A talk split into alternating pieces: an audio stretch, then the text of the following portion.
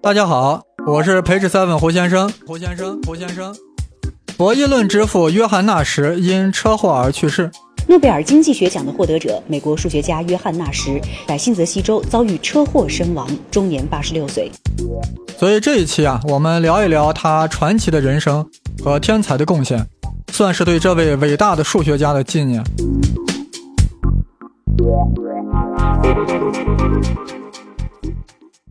说到这里啊，有懂行的听众马上就会反问我：博弈论明明是冯诺依曼创立的，你怎么能说纳什是博弈论之父呢？不错，博弈论呀，的确是老冯所创，但这个老冯创立完以后啊，就忙别的去了，撒手不管了。是纳什把博弈论养大的，而且改变了博弈论的研究方向，给了博弈论第二次生命。可以这样说，冯诺依曼是博弈论的生父。而纳什是养父，俗话说得好，生恩不如养恩大，还是把博弈论之父的头衔给纳什吧。况且，冯诺依曼已经是计算机之父了。博弈论是什么？英语叫 game theory，直译就是游戏理论。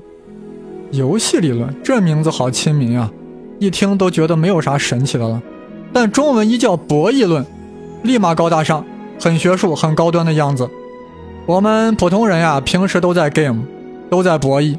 尤其是你打麻将、打扑克、下棋的时候，你的每次出牌落子，都不只是在考虑自己的目标，同时在考虑对方会如何回应。如此综合之后呀，才做出自己的决定。这就是 game，就是游戏，就是博弈。其实呀，博弈在古代的意思就是下棋。更广泛的说，只要在某个系统中，每个参与者之间互相有影响，参与者不但要考虑自己的行为，还要推测和揣摩对手的反应，这样才能做出抉择。那么这就是博弈。研究博弈的理论，当然就是博弈论了。那纳什怎么就成了博弈论之父了呢？纳什的一生是神奇的一生。他在1928年出生于美国西弗吉尼亚州。小的时候性格孤僻，不喜欢跟小朋友玩耍，只知道埋头读书，典型的就是超级神童的特点。为什么这么说呢？其实呀，不是神童天生不爱交流，天生孤僻，是他同龄的人呀没有达到他的思维深度，因此互相之间没啥可说的，他只能独自相处，与书籍的作者进行交流。高中毕业后，考入了卡耐基梅隆大学。学习化学工程，感觉不合口味，于是转到了数学系。但觉得数学教授讲课太浅显，于是成天旷课，在宿舍里看书。不到二十岁就考入了普林斯顿大学读博士。他的博士论文方向正是博弈论，而博弈论的创立者冯诺依曼当时正在普林斯顿当教授。按理说呀，那时应该追随冯诺依曼的研究，至少。从冯教授那里得到很多指导和鼓励，但事实恰恰相反。纳什在博弈论方面提出的一些新观点，遭到冯诺依曼的痛批。你道为何？原来冯诺依曼的博弈论体系呀，是基于合作性博弈的，而纳什搞什么非合作博弈，简直就是和冯诺依曼唱对台戏，连相对论的创立者都看不过眼了。当时，爱因斯坦也在普林斯顿做研究，对于纳什这种如此挑战权威，有点受不了，所以对他很冷淡。这就叫牛人见牛人，谁都不鸟谁。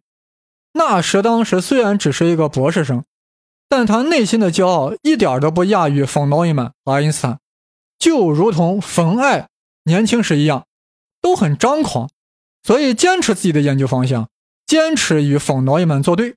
坚持与之博弈，坚持不合作。于是，在二十一岁的时候呀，以二十七页的博士论文《非合作博弈》毕业了。其中提出的纳什均衡，最终改变了人们对市场和竞争的看法。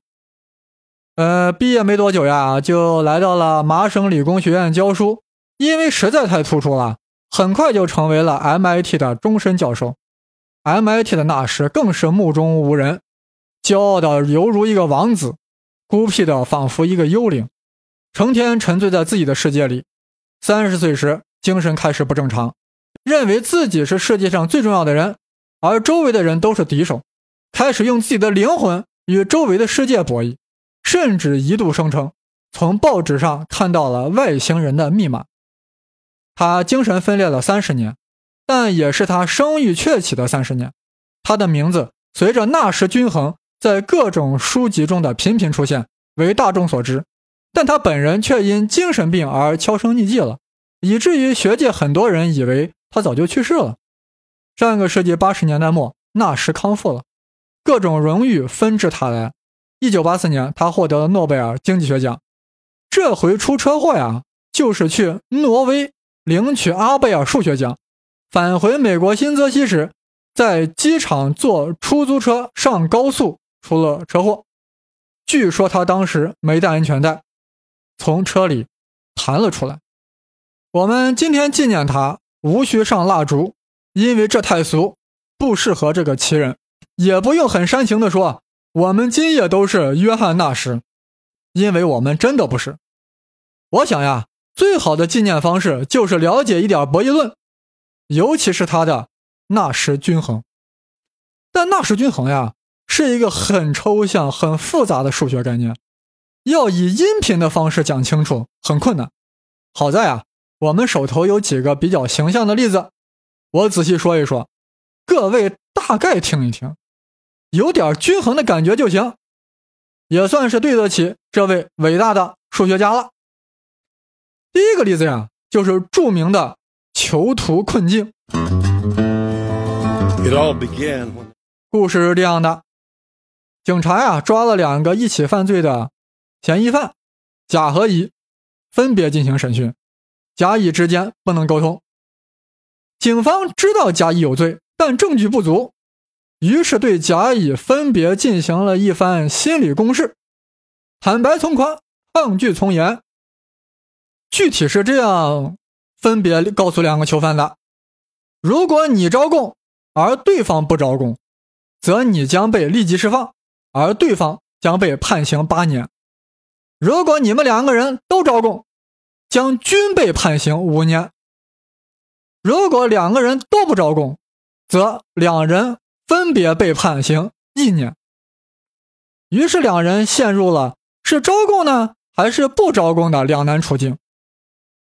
对于囚徒困境这个模型来说呀，甲乙在这个系统中一共有四种选择，即甲乙都招，甲乙都不招。甲招乙不招，甲不招乙招。显然呀，选择都不招供是两人最佳的选择。这样呀，各坐一年监狱啊，都放出来了。但是两人无法沟通呀，于是从各自的利益角度出发，分别会这样想。先看甲是咋想的？甲想呀，如果我不招，乙招了，那我要判八年徒刑啊，那我不是亏大了？但如果我招了，乙没招，我就立马释放了呀。即便乙也招了，那我也只才判五年徒刑呀，而不是八年。于是甲就会决定招供。同样，乙也会这样想，所以最终甲乙都会招供。甲和乙为了各自的利益都选择了招供，这是一个必然的结果。系统演化中的必然结果就称之为。纳什均衡点，这个案例说明呀，个体的理性利益选择是与整体的理性利益选择不一致的，甚至是截然相反。若基于整体的利益考虑，两人都不招供，各判刑一年，两人加起来才服刑两年啊。而事实上，双方选择了对整体最不利的抉择，都招供，各判刑五年。从整体上来说，两人一共服刑了十年。是所有选项中最差的，这说明了一个问题：个体理性会导致集体非理性。好，我再强调一下，个体理性会导致集体非理性。现在大家有点明白了，这为何中国文化一直强调集体主义，弱化个人主义。这正是我们文明持久绵延的一个重要原因。当然了，这是题外话。我们从囚徒困境这个例子呀、啊，来引入纳什均衡的理论。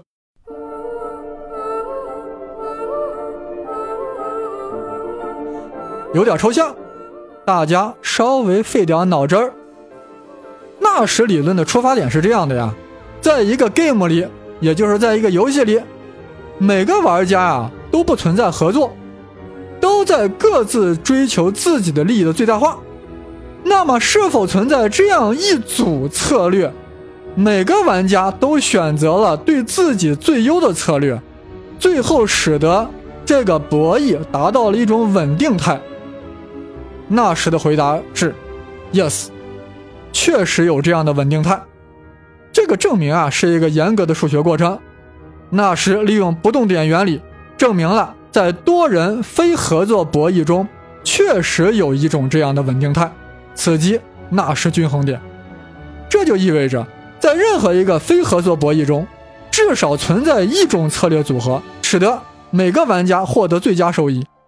如果某个玩家单独改变自己的策略，将会得到比之更差的结果。在囚徒困境中，甲乙两人从个人角度来说，最佳的选择就是背叛对方，这就是纳什均衡点。如果甲单独改变，从招供变为不招供，他将从判五年增加为判八年。大家注意，纳什的理论啊，是基于每个玩家都独立决策，不与他人合作，每个玩家都是理性的经纪人，都想让自己的利益最大化，但整体结果却令人惊讶。在囚徒困境中，两个囚犯都选择了对自己最有利的策略。但实际带来的是整个系统最差的结果，都招供了，都揭发了对方，导致了双方一共要坐十年的牢。有人说这又咋了呀？这有啥令人震惊的呀？尤其是警察叔叔都笑了，我们成天都在玩这个策略呢，怎么被纳什说了一下，证明了一下就不得了了？确实不得了，因为纳什理论的结果严重冲击了。经济自由主义思想的根基，而这个思想恰恰又是资本主义制度是最佳经济制度的根基。按照亚当·斯密在《国富论》中的说法，在自由经济中，也就是说，在纯粹的市场经济中，每个人都是以利己为目的的，选择最有利于自己的策略，而最终会达到最有利于全社会的效果。亚当·斯密的说法听起来似乎有道理啊。比如说，面包师为了多挣钱，他不就要造出更多更好的面包吗？否则，他在自由竞争中就会被淘汰掉。这样，这个社会就应该放任面包师贪婪的、自私自利的去挣钱，我们消费者就可以吃到更多更好的面包了。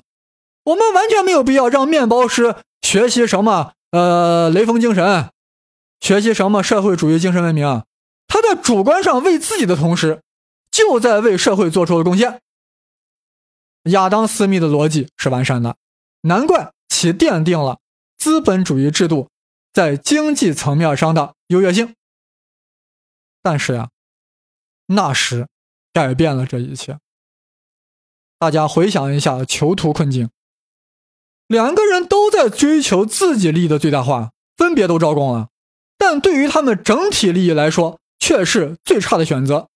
也就是说，人人为己是可能导致对整体有害的结果。